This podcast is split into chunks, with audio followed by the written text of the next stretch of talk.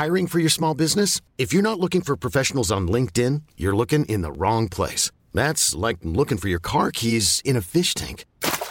LinkedIn helps you hire professionals you can't find anywhere else, even those who aren't actively searching for a new job but might be open to the perfect role. In a given month, over 70% of LinkedIn users don't even visit other leading job sites. So start looking in the right place. With LinkedIn, you can hire professionals like a professional. Post your free job on linkedin.com slash achieve today. Hablando fuerte. Una visión actual del mundo laboral. Con Pedro Aces.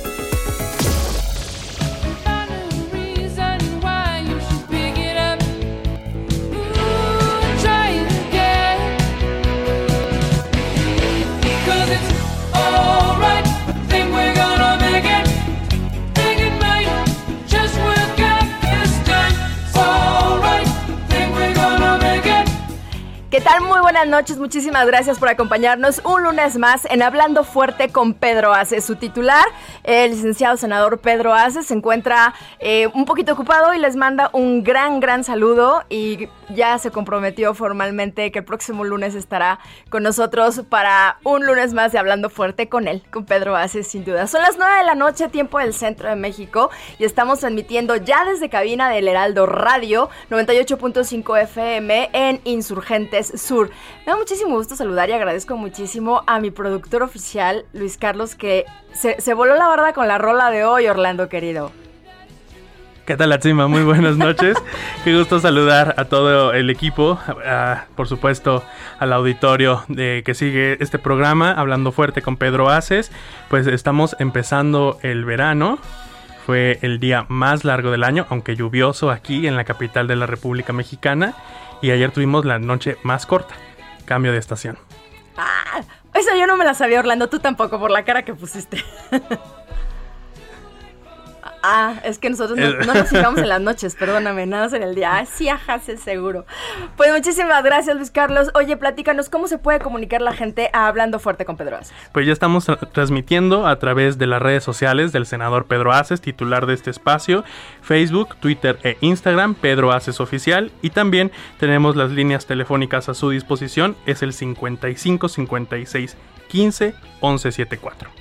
Ahí están las líneas, las redes para que nos hagan el enorme favor de comunicarse con nosotros y que nos platiquen cómo les va, cómo han estado, cómo inician el verano lluvioso y que sobre todo, sobre todo les invitamos nuevamente como cada lunes a seguir las recomendaciones de las autoridades de salud porque la pandemia de COVID aún sigue, no se acaba. Desafortunadamente regresamos a semáforo amarillo. Eso significa que seguimos cuidándonos, que seguimos en riesgo y que pues no sé si a pesar o con la vacuna tenemos que relajarnos, yo creo que no, pero bueno, para eso el día de hoy vamos a platicar con alguien que realmente sabe, que ha estado peleando en la primera línea de batalla, ayudando a toda la gente, a todos los enfermos y pues también a través de Twitter, porque hace poco lo descubrí como un rockstar en las redes sociales y nos da bastantes consejos. Y yo dije, necesitamos que platique fuerte en Hablando Fuerte con Pedro Aces. Antes que eso, pues bueno, saludar a toda la gente que nos escucha en toda la República Mexicana a través de Danos algún ejemplo de algunas frecuencias, Luis Carlos. Mira, estamos en el 106.3 FM de Tabasco, de Villahermosa, eh, en Texcoco, el 89.3 FM, en Baja California Norte nos pueden escuchar en Tijuana, en el 1700 de AM, y pues también un saludo a La Laguna, 104.3 FM, ahí nos pueden escuchar en Coahuila. Así es, y dio algunas pocas frecuencias de las muchísimas, son muchas, nos llevamos toda la hora del programa. Gracias a todos ustedes y en todo el mundo tenemos tenemos también radioescuchas que nos hacen el favor de escucharnos a, fuera del país, en otros países a través de la magia del internet, el, el heraldoradio.com, ¿cierto? Así es. Perfecto. Y pues bueno, les quiero presentar a alguien que yo tuve el gusto de darle muchísima lata hace algunos meses porque me dijeron que era con él en el gran hospital en el cual trabaja para poder apoyar a algunas personas que desafortunadamente tuvieron un cuadro de COVID bastante grave y gracias a que eh, nuestro invitado de hoy se movió muy rápido, esas personas hoy la están contando. Y no nada más ellos, muchísimas más. Y se los presento como tiene que ser. Él es especialista en medicina interna, medicina crítica ECMO especialista, tiene una maestría en salud pública. Él es el jefe del Departamento de Urgencias del Instituto Nacional de Ciencias Médicas y Nutrición Salvador Subirán, profesor de la Facultad de Medicina de la UNAM, condecorado con la medalla Miguel Hidalgo, es miembro del Sistema Nacional de Investigadores, miembro del panel multidisciplinario para las recomendaciones del tratamiento contra COVID-19, de la, ahorita vas a decir qué quiere decir eso, por favor, Thierry, porque la verdad es que no tengo idea, de la CCINCHAE y es ex consejero del Consejo Mexicano de Medicina Crítica y le damos la más cordial bienvenida y cálida bienvenida al doctor Thierry Hernández Gilsoul un gran profesional. Y antes que nada, Terry, de parte de todo el equipo de Hablando Fuerte, gracias, gracias por todo lo que estás haciendo tú y todos tus compañeros en el tema de salud, que ahorita son los héroes de todo, de todo el mundo, el, sector médico. ¿Cómo estás? Buenas noches, bienvenido a Hablando Fuerte.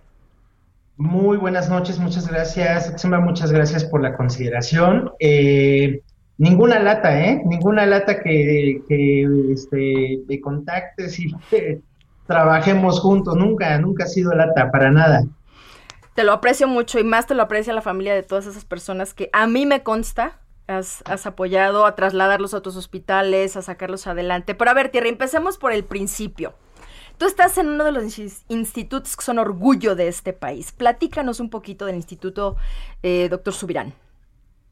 Sí, el, instituto es, eh, forma parte de una red de institutos nacionales de salud eh, el instituto lleva eh, más de 70 años, es, obviamente fue fundado por el doctor Salvador Subirán y eh, en, el, en el argot de la medicina y de los hospitales y de las instituciones públicas, pues es muy sabido o muy conocido que el instituto es reconocido como uno o como el mejor hospital de México, ¿no? Eh, eh, gran parte de esto pues, eh, tiene que ver, porque pues obviamente a final de cuentas es un lugar donde reúne mucha excelencia, mucho médico bastante bueno, y pues se ha sostenido a través de los años con ese mote y, no nada más es, pues, es leyenda, se mantiene y se tiene que sostener ese, e, ese, ese prestigio. Recientemente catalogado en, justamente en, el, news, en la revista Newsweek como uno de los hospitales, uno de los mejores hospitales del mundo, entrar en la lista de los mejores hospitales del mundo eh, por especialidad, hospital especializado. Y esto es porque eh, pues aquí en el instituto se, se, valoran y se ven pacientes adultos exclusivamente. Entonces, entra en la categoría de los hospitales especializados. Eh, mejor hospital es el único que sale en México de los hospitales especializados. Y pues por muchos años ha sido así y seguiremos siendo seguramente y pues obviamente que se debe mucho a la, a, pues, la gente que trabaja aquí, somos este, muy utópicos, muy, este, si se tiene que hacer algo, se hace y, no importa qué es lo que se tenga que hacer, si hay algo nuevo, tecnológico, eh, nueva información, eh, nos actualizamos y siempre estamos empujando por hacer lo que se tiene que hacer. Y, sin quedarnos atrás, ¿no? Así es, y la verdad es que el hospital, eh, bueno, el, el nombre es Instituto Nacional de Ciencias Médicas y Nutrición, doctor Salvador Subirán, es un emblema en el sistema de salud eh, de todo el mundo, especialmente de Latinoamérica. Y a mí me consta y a mucha gente que nos hace el favor de escucharnos que personas que tienen seguros de gastos médicos y que pueden tener acceso a hospitales privados, porque hay que recalcar que el hospital doctor Subirán es un hospital público mucha gente de, que tiene acceso y que tiene la, enorme fortuna de tener la posibilidad de un seguro de gastos médicos prefiere buscar al, hospital, internarse en el Subirán en el caso que tenga alguna emergencia médica. ¿Es así? Sí, totalmente. Es, es un hospital muy buscado. Es este, obviamente no es un hospital en cuanto a cuantía de camas muy grande que nos permitiera tenerle o darle la satisfacción a tanta gente, pero pero se busca mucho, se sabe y, es difícil a veces pensar o creer que es público cuando uno ya está aquí en el hospital. ¿eh? Eh, no nada más por la infraestructura, sino hasta por la misma atención, eh, cómo nos sobrellevamos y todos estos detalles que a veces dices, ¿en serio esto es público? Tristemente tenemos una etiqueta mental muy fuerte en que es público, no sirve, no es de calidad, no son buenos, no, perdón, y, hablo, hay muchas eh, instituciones públicas de salud que son buenas y el Subirán es un emblema. Y tú que tienes una gran responsabilidad ahí como jefe del departamento, nada más y nada menos que de urgencias.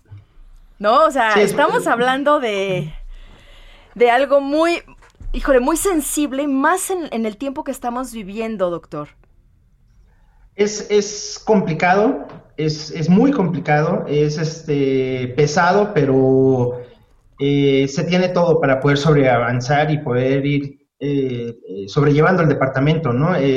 la verdad es de que no me puedo quejar, siempre hay, hay apoyo, pero también nosotros tenemos una actitud, al menos aquí casi toda la gente del departamento, es una actitud totalmente proactiva, positiva, totalmente positiva. O sea, vamos a trabajar, sí, eh, no va a haber nada que nos detenga, eh, no ponemos peros, no ponemos excusas, se trabaja, se busca, se hace y eh, el, ser positivo, el trabajar y el hacer todo eso siempre también trae cosas positivas. Entonces no nada más es colgarse un título y, presumirlo, es trabajarlo. Entonces, la verdad es que aquí la gente en el departamento, toda la gente es eh, muy proactiva, muy positiva y trabajamos en, cualquier circunstancia, en todas las circunstancias, eh, y pues todo el mundo aporta, todo el mundo trabaja. Eh, ejemplos, por ejemplo, durante toda la época COVID no hubo vacaciones y, no porque no las quisiéramos dar, no las pidieron, nadie, nadie del equipo de trabajo pidió vacaciones, sabíamos nuestra responsabilidad, sabíamos lo que teníamos que trabajar y nadie pidió vacaciones en Semana Santa, que eran vacaciones o días eh, oficiales de asueto. Aquí estábamos trabajando, entonces este, nadie jamás puso eh, en, la mesa, oye, es entre semana y debería ser asueto, no deberíamos haber venido, ¿no? Oh, simplemente seguimos, seguimos trabajando. Eso habla del profesionalismo, del compromiso de personal médico que me imagino que las vacaciones de las que hablas eran más que urgentes para ustedes después de todo lo que hemos pasado en temas de pandemia y eran más que urgentes y necesarias y que aún así hayan dicho no, no las quiero, híjole, eso habla del compromiso que, tiene tu equipo, que tiene el equipo del Subirán. Sí, es, eh, eh, es bueno, es sano que tengan vacaciones, pero nadie las pedía, nadie quería, estábamos todos trabajando, teníamos encima el... Eh, eh, pues el trabajo, la verdad es que sí fue bastante pesado. Y pues hoy, hoy en día tengo el compromiso, obviamente, de que quien me pida vacaciones y cuando las pida, pues te van a dar las vacaciones en el momento que las pidan, ¿no? Aún así ya pasó eh, gran parte de la, de, la, de la, ola muy intensa, digamos, y aún así eh, es, nos gusta, o sea, nos gusta venir a trabajar, entonces no es, este, no es nada que tengamos sufrimiento de venir, ¿no? No, al contrario. Oye, doctor, ahorita que estás hablando de que si ahora te piden vacaciones se las vas a dar, la pregunta obligada es entonces, ¿sí están bajando los casos de personas con COVID? Sí, totalmente. A diferencia de las dos olas previas, ahorita hay mucho menos casos. Eh, de cuando estábamos en, semáforo verde, o sea, la tendencia hacia el semáforo verde, ahora que se decidió que se volviera a subir a semáforo amarillo, sí hubo un nuevo alce de casos, pero para nada parecido a aquellas olas anteriores de, finales del año y inicios eh, del 20 al 21. Eh, sí ha habido una pequeña alza de casos, pero nada que ver con, con los, aquellos momentos abrumadores que hubo previamente. Y este, pero sí, mucho menos casos que, antes, mucho menos casos. Una pregunta, doctor. Estos casos que se están eh, empezando a registrar nuevamente, pues sabemos que la vacunación ha ido avanzando. ¿Son igual de graves que como anteriormente se conocían o sí también están viendo un registro de casos menos eh, graves, no? E, en esencia, los casos eh, son menos, sí hay casos graves, y creo yo más la característica, más que casos graves o no casos graves, eh, la característica es que obviamente los pacientes que están viniendo son los grupos que todavía no han, este, eh, los grupos de edad que no han sido vacunados todavía. Entonces estamos viendo los pocos casos que están llegando entran en ese rango de edad entre los 30 y 40 años. Es eh, muy raro ya ver pacientes de los rangos de edad dentro de la vacunación y si es alguien que se ha vacunado, eh, prácticamente es alguien que nada más ha recibido la primera dosis y, todavía no llega la segunda dosis y de alguna manera se confían, ¿no? Entonces, este, eh, o no se confiaron, simplemente, o es mala suerte, pues, este, pero es grupos de edades mucho más bajos y pacientes que apenas han recibido la, o no han recibido o han recibido la primera vacuna nada más pues bastante esperanzador, ¿no, Atzimba? El escuchar que las personas que ya recibieron su, sus dosis de, vacunación, estos grupos vulnerables que siempre sabíamos de 60 años y más, pues hoy ya no están yendo a los hospitales, según lo que nos reporta el doctor, pues eso es, da como una, un rayita de esperanza.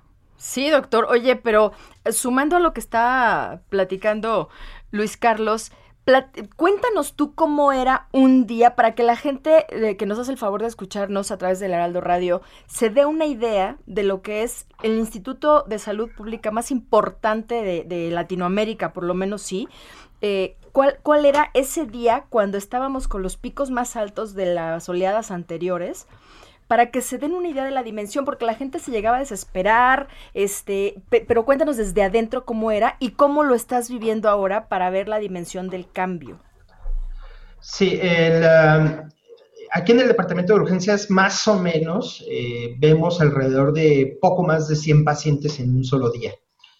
Eh, eh, normalmente eso es lo que veíamos, más de 100 pacientes, pero te estoy hablando que eran 100 pacientes con una cantidad de enfermedad variable, eh, muchas enfermedades, una variedad de enfermedades respiratorias, gastrointestinales, infecciosas, etcétera, etcétera, etcétera.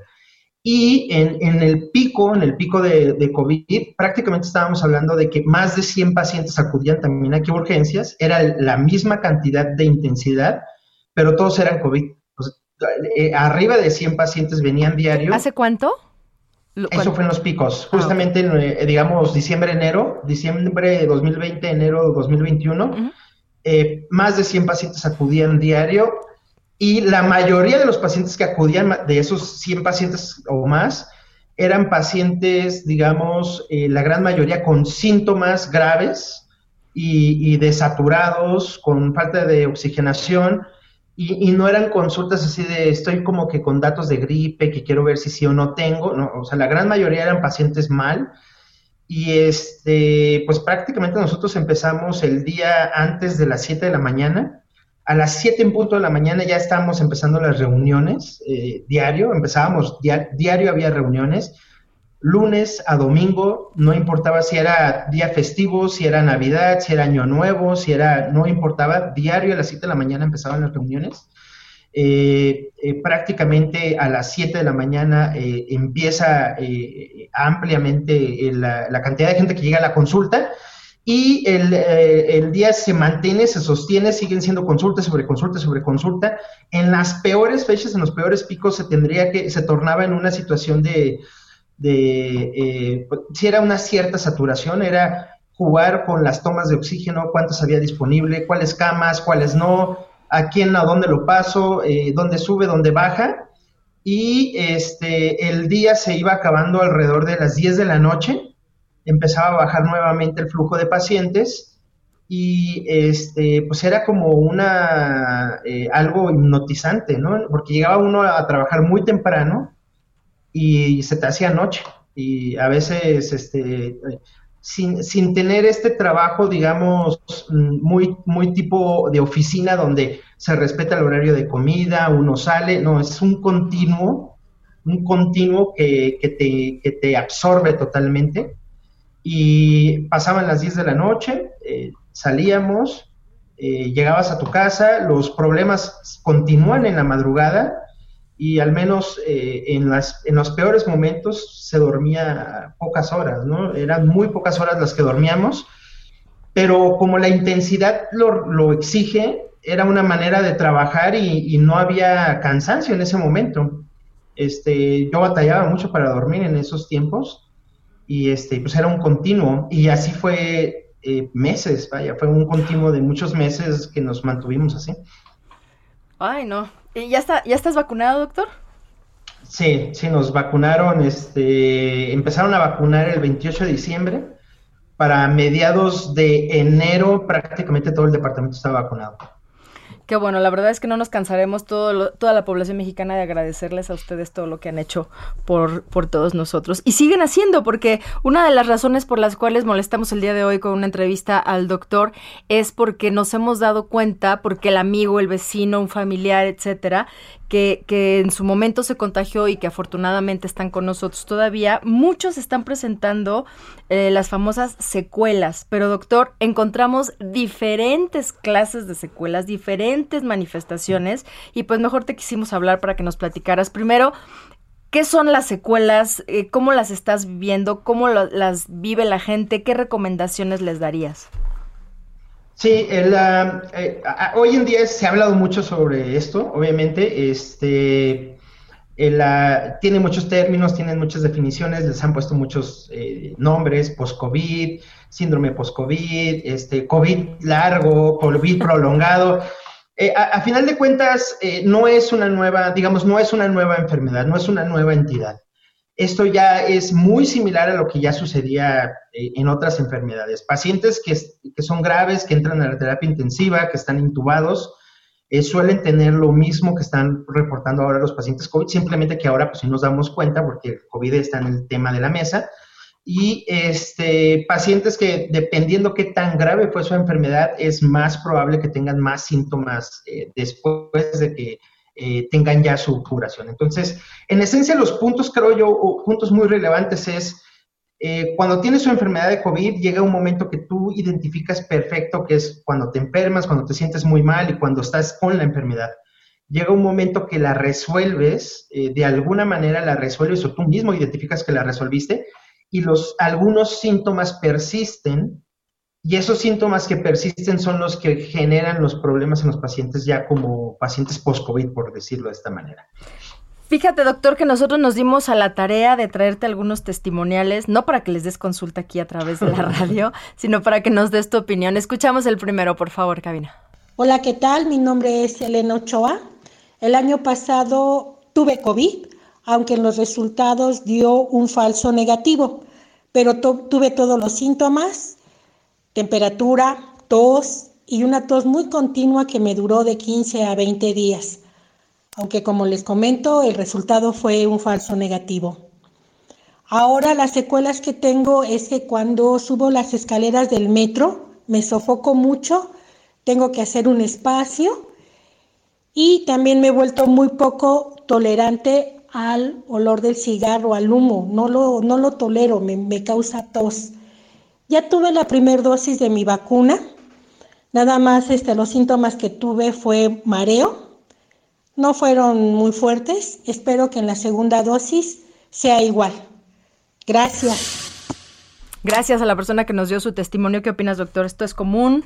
¿No? Es muy común, muy, muy común. Eh, eh, los, los, síntomas persistentes parecieran, de, de acuerdo a algunas eh, estudios que se han hecho en múltiples hospitales en diferentes partes del mundo, más o menos un tercio de los pacientes, uno de cada tres pacientes puede llegar a reportar síntomas, más allá de, la, de, 12 semanas después de haber tenido COVID. Eh, digamos que las primeras 12 semanas puede ser atribuible todavía a la enfermedad y a su convalecencia, pero más allá de 12 semanas ya es algo mucho más persistente, ¿no? Y los síntomas más comunes por mucho es la fatiga, la tos, la falta de aire que comenta eh, la, señora Elena, creo que se llama, y este, eh, también alteraciones del, justamente del gusto, del, olfato, eh, también son síntomas que se, se, han reportado como persistentes, ¿no? estos son los síntomas pivotes, síntomas sobre todo respiratorios, dolor de pecho, disnea, falta de aire, eh, tos y la parte esta de alteraciones del gusto y, la, y, eh, el olfato, junto con la fatiga, que es otro de los síntomas que también persiste o que más se reporta. más allá de eso, pues obviamente prácticamente todo sistema del cuerpo eh, han reportado que puede haber síntomas como tal. Ah, pues bueno, entonces eh, em, nos vamos a ir en un corte en un ratitito, pero tenemos más testimoniales de gente que nos reporta diferentes secuelas. Antes de irnos al corte, quiero mandar un enorme saludo a mi adorada Patty y su esposo Curro, que son maravillosos. Lunes a lunes nos hacen el favor de escucharnos. Pati adorada, cada uno de tus mensajes antes de empezar el programa nos llena de energía y de verdad tu cariño es básico. Y a Curro, bueno, ya sabes, tu esposo adorado, eh, lo queremos muchísimo en este programa. Y el doctor Thierry también le mandamos un saludo a sus niños que, doctor, tú eres un, Twitter, un tuitero estrella, ya vi, y vi a tus chaparros felicitándote ahí el Día del Padre, me encantó también. Tenemos un minuto antes de irnos al corte comercial y nos dices los teléfonos nuevamente, por favor, mi queridísimo Luis Carlos, para que la gente se siga comunicando con nosotros. Y yo les recuerdo que las redes sociales del senador Pedro Aces Oficial están también a sus órdenes para que se comuniquen con nosotros. Las líneas telefónicas 55 56 15 11 74. Nos vamos al corte en este momento y regresamos en Hablando Fuerte con Pedro Aces.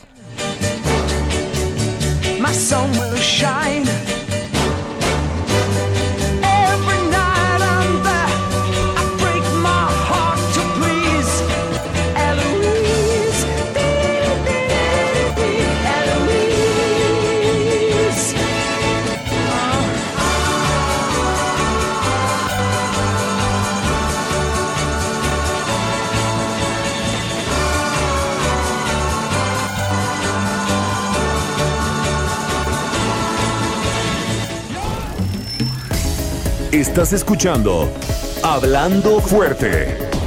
El sindicalismo de hoy en la voz de Pedro Aces. Esto es Hablando Fuerte con Pedro Aces. Continuamos.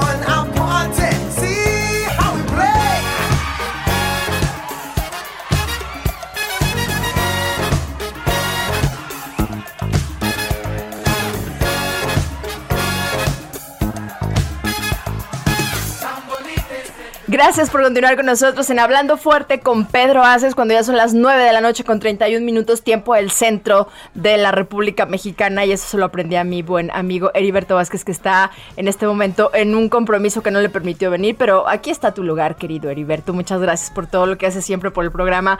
Luis Carlos, ¿cómo se pueden comunicar con nosotros? La gente te agarré fuera de... No. Sí, no es cierto, eran las frecuencias. ¿En dónde más nos escuchan? En la República Mexicana. Estamos eh, también en Culiacán en el 104.9 de FM. También nos pueden escuchar en Hermosillo 93.1 de FM, Aguascalientes 98.9 y eh, en Cuernavaca con el 98.1. Y en Morelia, Michoacán también nos están escuchando en el 1240 de AM, mi tierra. ¿Por qué no la por qué no dicen?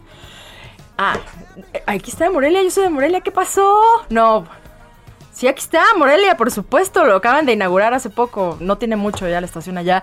Y nosotros estamos platicando eh, de todo lo que son las secuelas de COVID. Y antes de entrar, la canción que acaban de escuchar se llama... Ah, no, bueno. Ajá, ¿de quién? ¡Los agarré en curva!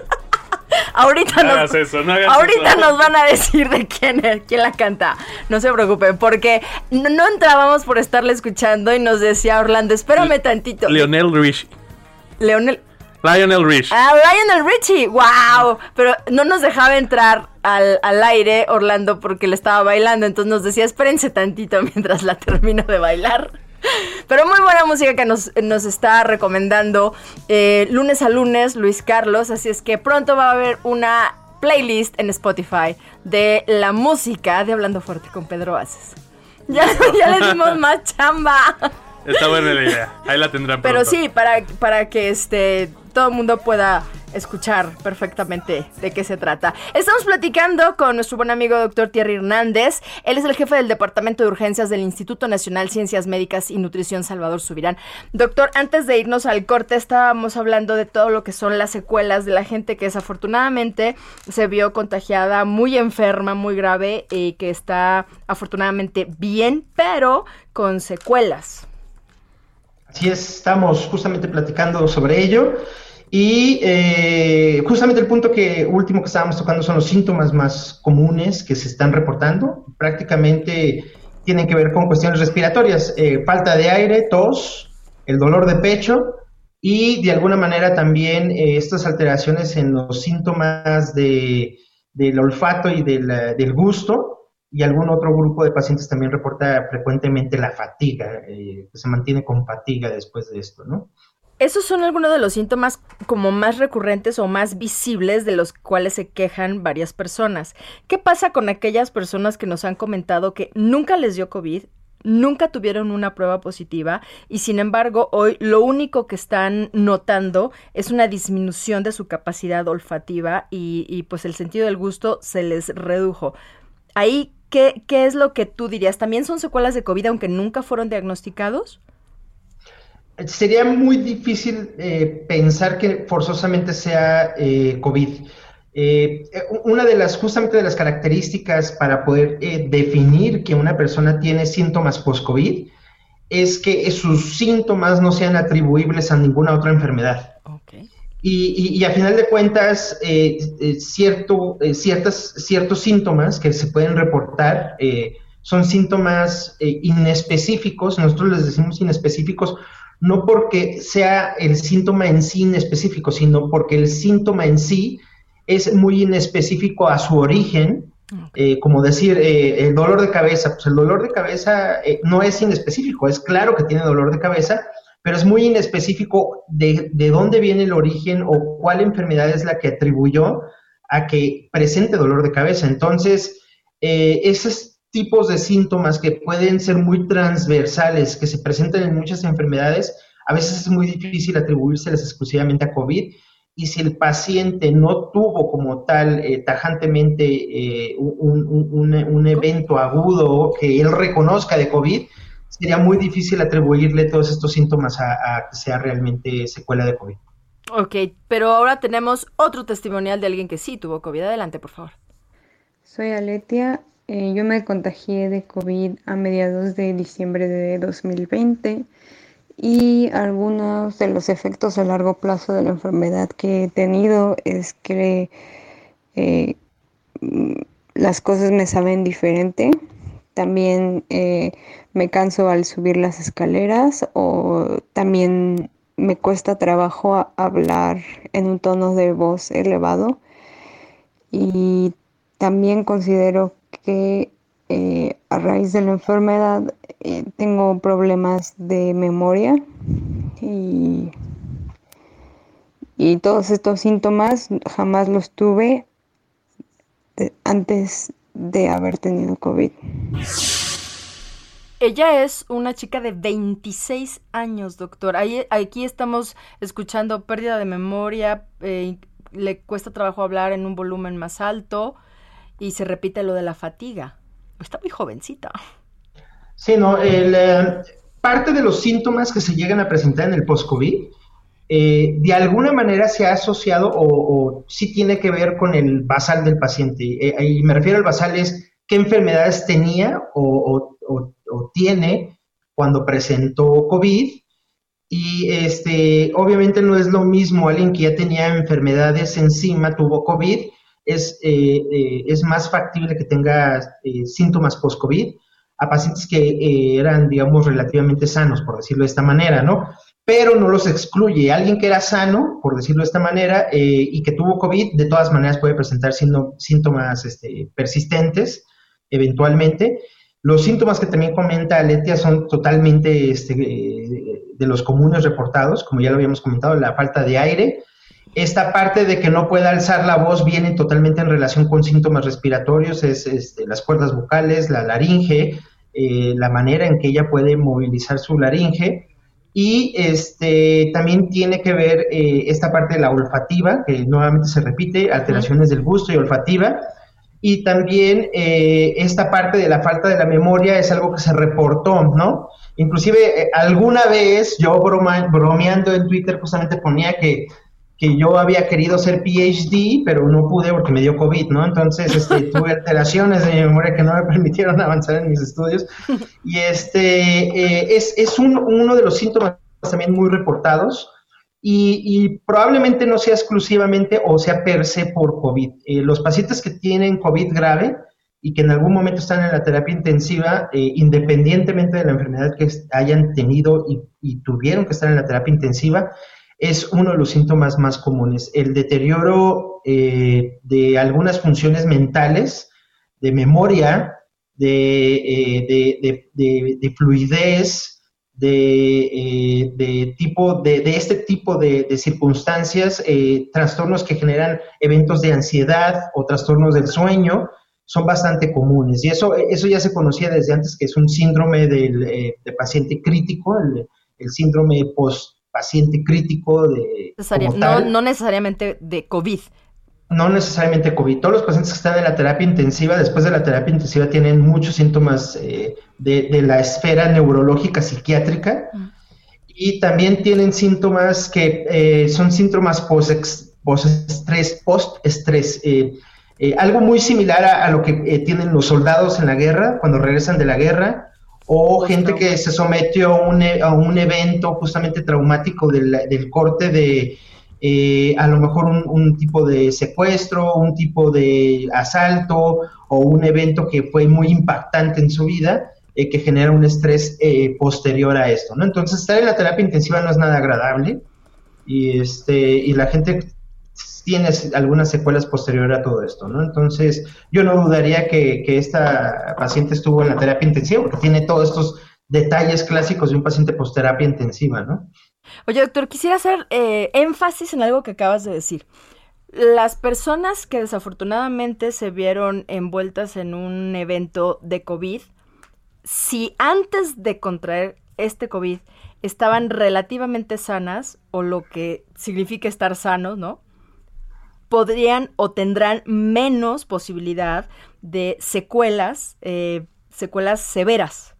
Y las personas que antes de tener COVID tenían alguna morbilidad, alguna comorbilidad que pudiera llegar a ser, no sé, diabetes, obesidad, este, o alguna otra enfermedad, o que no tuvieran una vida, este, tan activas, más sedentarios, ellos tienen las posibilidades de tener secuelas más complejas. ¿Es así?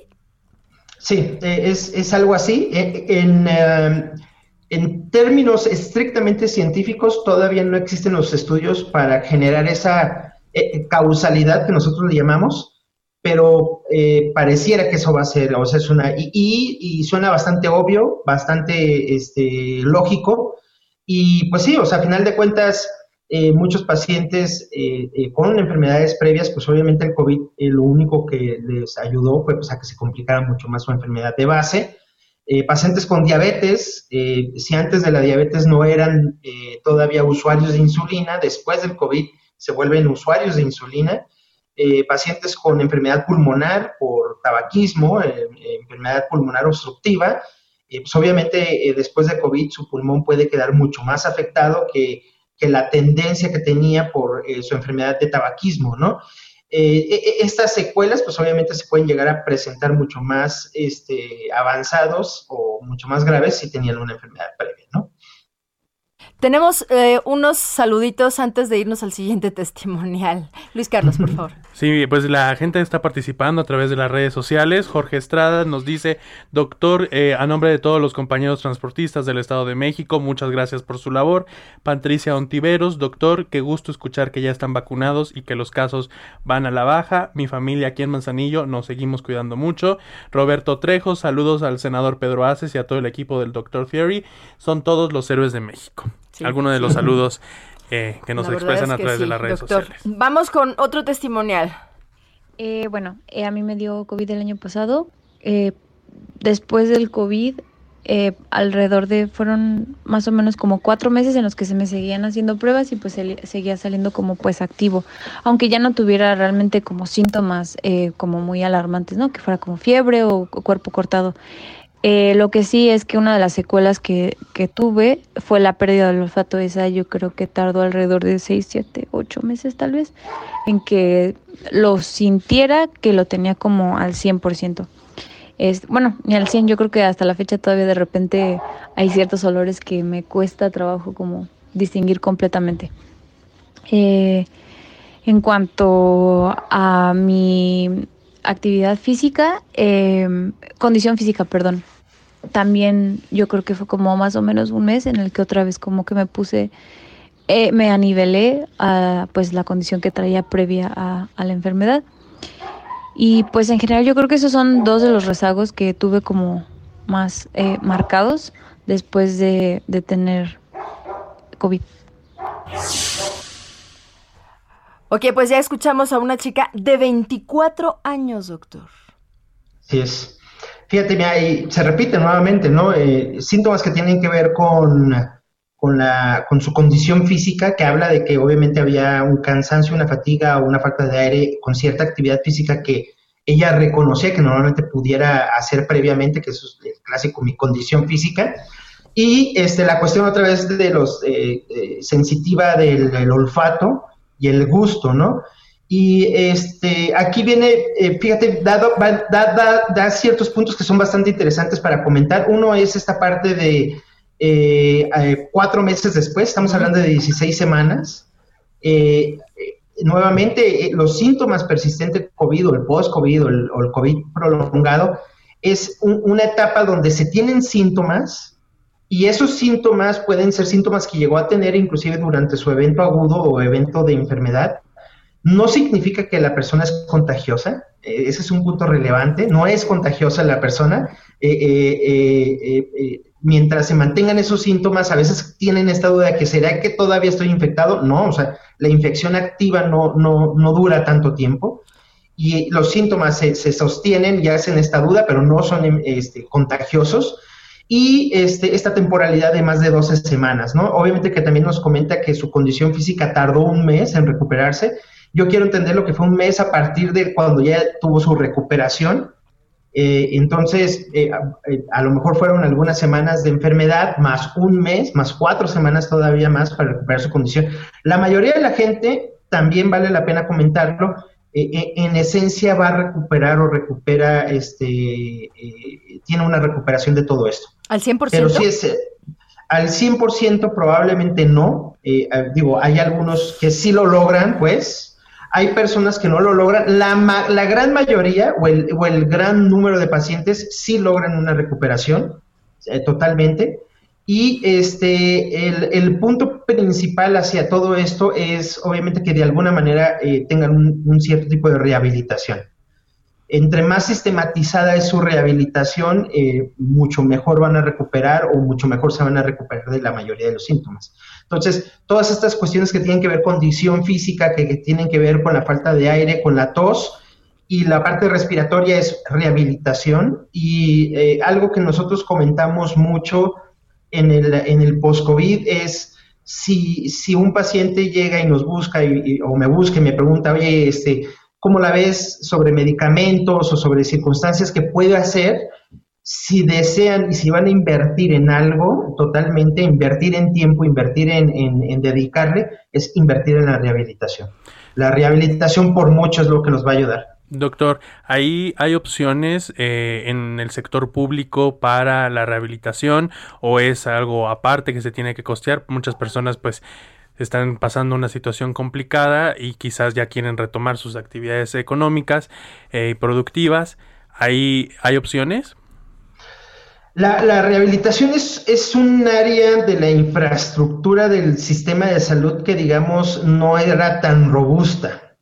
Este, no existen, eh, la mayoría de los hospitales en, en, México y en la Ciudad de México y, en, en, todos lados, en, términos públicos, la rehabilitación era, e, e, es, un, es un ente de la infraestructura que no había sido fuerte, pues no había sido fortalecida. Entonces, las opciones en hospitales públicos no, es tan no son tan factibles, esa es la realidad, ¿no?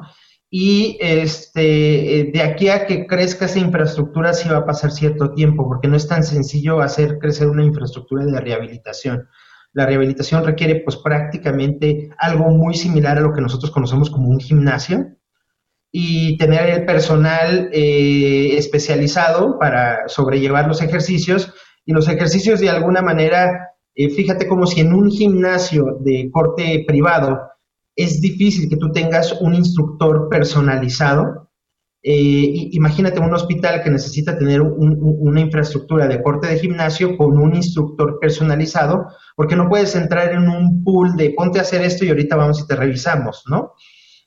Entonces, eh, de alguna manera, no es tan sencillo. De, sí hay algunas instituciones que tienen centros de rehabilitación, pero sí es algo que se tiene que trabajar eh, de manera propia, eh, de manera tal vez privada, y este, más que eso, creo yo, sistematizada en buscar información y, al igual que uno va por, por propia voluntad a entrenarse en un gimnasio, por propia voluntad buscar esta rehabilitación este, de sobrellevar algo sistematizado. Bueno, la verdad es que es una inversión. Te voy a enseñar, el doctor Terry está desde su consultorio eh, conectado a través de la magia de Internet, pero no puede ver la cara de nuestro compañero en cabina que le dio COVID y que ahí está, mi compañero. Tiene, ay, sí, sí te está viendo, ah, ahí está. Él le dio COVID y pelaba unos ojos enormes cuando decías que no todos llegan al 100%, porque él quedó con bastantes secuelas. Tenemos un último testimonial, por favor. Gracias. Buenas tardes, mi nombre es Rosario Torres. Inicié con síntomas de COVID el 24 de enero de este año 2021. Eh, mis malestares pues han sido muchos y muy diferentes, pero los principales pues han sido que he tenido la garganta cerrada, eh, casi, bueno, a partir más o menos de marzo, que salí como del, cuadro, al mes sentía que ya me había recuperado, pero a partir de marzo pues empecé a tener muchas molestias, eh, entre ellas, digo, las más este, relevantes, la garganta cerrada, eh, la nariz tapada, frecuentemente tengo la nariz tapada, a veces tengo una de las fosas nasales, a veces tengo otra, no tengo mucha secreción nasal, entonces pues desconozco eh, la causa de, que esté la nariz tapada. Mm, también el cuello y los hombros se me ponen muy rígidos, muy tensos. Em, y a consecuencia de eso, a veces no puedo pasar la comida. A veces tengo que tomar agua para, poder eh, pasar la comida. Y eh, lo, lo último es que tengo ardor en diferentes partes del cuerpo. Al principio pues era como esporádico, como, este, no sé, con, no era constante. Y ahora pues sí ya tengo unos días, a lo mejor un poquito menos de una semana, que tengo ardor en diferentes partes del cuerpo, pero se concentra más en la parte de la espalda, como a la altura de la cintura o un poco más de la espalda baja. Mm, también la parte de abajo de los hombros, como la espalda alta. Y este, y tengo también hormigueo y en manos y pies. También eso ya, ya es más frecuente ahora. Y bueno, la cuestión de eh, factor económico, pues he gastado mucho porque hasta ahora, de marzo a la fecha, he visto cinco médicos, dos internistas, un inmunólogo, un otorrinolaringólogo y un gastroenterólogo. Y el factor emocional, pues sí me ha, sí me ha afectado porque eh, pues a veces pienso que ya estoy bien, me dicen los médicos, pues ya vas a salir de este cuadro, pero salgo de uno y luego empiezo con otras, con otros síntomas. Entonces, pues sí ha sido, ha sido difícil. Doctor, este es uno de los testimoniales más duros que recibimos, de muchísimos más, pero te tengo una muy mala noticia más para nosotros. Te estamos a escasos dos minutos de despedir el programa, por lo cual te queremos emplazar a que nos vuelvas a acompañar en otro lunes, por favor. Y quisiera pedirte si nos haces el enorme favor de dar una recomendación de cuidados a la gente que ya les dio, a las que no nos ha dado, para que pues evitemos este tipo de cosas, por favor. Sí, claro. Eh, muchas gracias. El próximo lunes eh, o el lunes que tú me digas estaría con mucho gusto. Este y eh, definitivamente recomendaciones. Sí, vale la pena que a partir de que uno está enfermo con COVID y posterior al COVID, a pesar de la fatiga y a pesar de que los síntomas son limitantes en cuanto a la actividad física, vale la pena invertir y esmerarse en eh, sistematizar una recuperación y una rehabilitación que tenga que ver con actividad física, actividad de respiración. Eh, si no tienen las recomendaciones, búsquenlas, busquen las recomendaciones de rehabilitación pulmonar, rehabilitación física y este, rehabilitación olfativa y, y de gusto. Eso es una recomendación totalmente que tienen que sobrellevar. No esperar que se resuelva solo todo. Eh, nos queda muy claro, doctor Thierry. Muchísimas gracias, doctor Thierry Hernández, jefe del Departamento de Urgencias del Instituto Nacional Ciencias Médicas y Nutrición, doctor Salvador Subirán. Gracias por habernos acompañado en Hablando Fuerte con Pedro Aces. Seguramente te estaremos molestando más adelante. Que siga siendo la estrella de Twitter. Gracias, de verdad. Luis Carlos, gracias. Buenas noches. Orlando y Emanuel en cabina. Gracias. Y gracias a todos ustedes que nos hacen el favor de escucharnos. Buenas noches, doctor. Buenas noches. Gracias. Hasta el próximo lunes.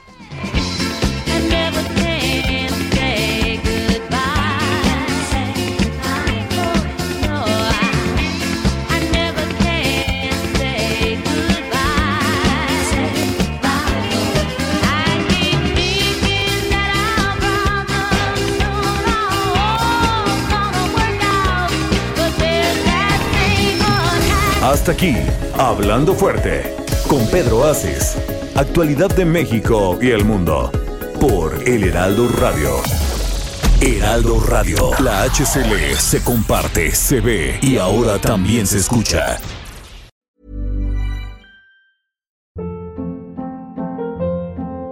Hold up. What was that? Boring. No flavor. That was as bad as those leftovers you ate all week. Kiki Palmer here, and it's time to say hello to something fresh and guilt-free. Hello Fresh. Jazz up dinner with pecan-crusted chicken or garlic butter shrimp scampi. Now that's music to my mouth. Hello Fresh. Let's get this dinner party started. Discover all the delicious possibilities at hellofresh.com.